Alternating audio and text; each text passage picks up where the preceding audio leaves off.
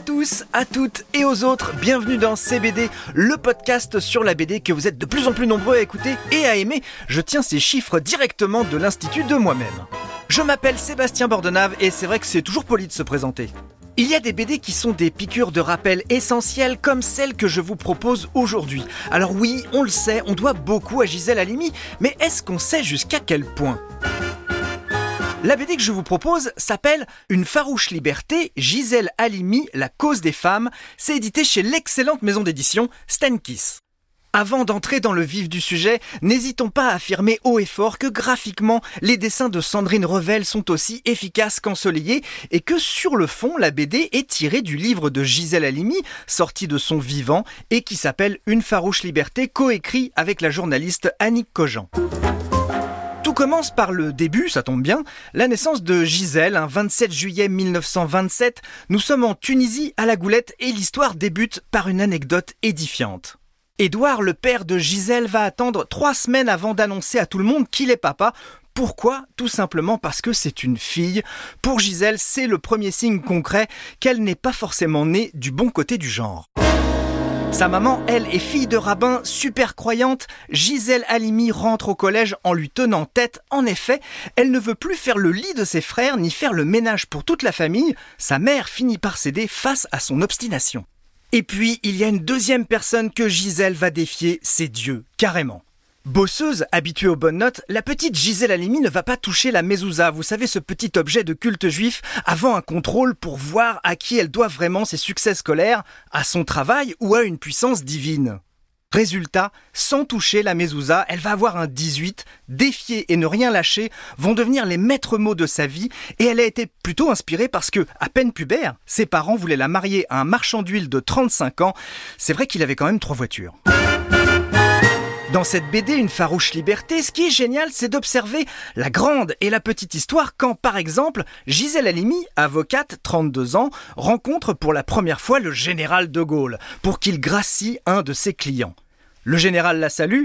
Bonjour madame, madame ou mademoiselle? Gisèle lui répond du tac au tac. Appelez-moi maître, monsieur le président.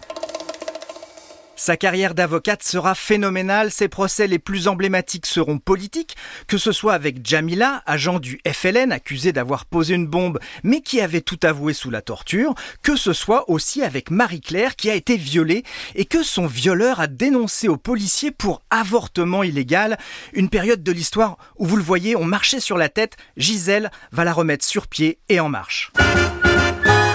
La BD raconte tous ses combats judiciaires acharnés, elle ne lâche rien sur rien, Gisèle Halimi, en public comme en privé, comme me l'a raconté son filleul, un certain Nicolas Bedos, qui a du coup rapidement découvert dans sa vie l'importance de Gisèle Halimi. Elle m'emmenait au, musée, elle m'emmenait au théâtre, elle m'emmenait au cinéma. Euh, c'était évidemment, c'est un pléonasme, une féministe, mais c'était aussi une avocate. Elle aimait les arguments. On était souvent en opposition parce que j'étais un adolescent, que j'étais un petit connard, que j'étais né dans des conditions qui étaient l'inverse de celles dans, dans lesquelles elle, est née elle-même.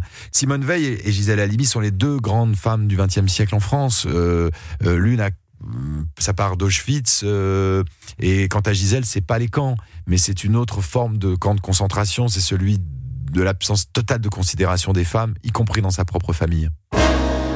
Un immense merci à Nicolas Bedos, le filleul de Gisèle Halimi. Cette BD est un rappel efficace pour se souvenir de la folle vie de Gisèle Halimi. Elle nous a quittés en 2020, 24 heures après ses 93 ans, peu de temps après le premier confinement. Vous l'avez compris, total respect au parcours de cette dame. Le moins que l'on puisse faire, c'est de s'en inspirer et de tout faire pour que ses combats ne soient jamais vains. Lire cette BD incroyable en est l'occasion. Une farouche liberté Gisèle Halimi, la cause des femmes, édité chez Stenkiss.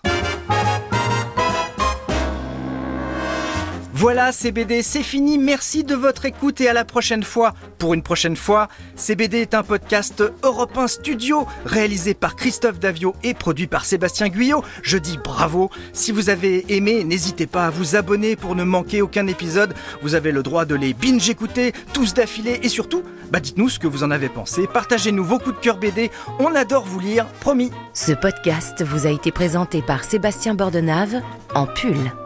En pull? Ah bon? Mais c'est dommage quand même parce que le podcast, c'est du son. Il n'y a pas l'image, donc euh, autant faire rêver les gens. David, tu veux qu'on dise euh, en chemise? Ah non, bah, euh, on peut aller plus loin encore, non?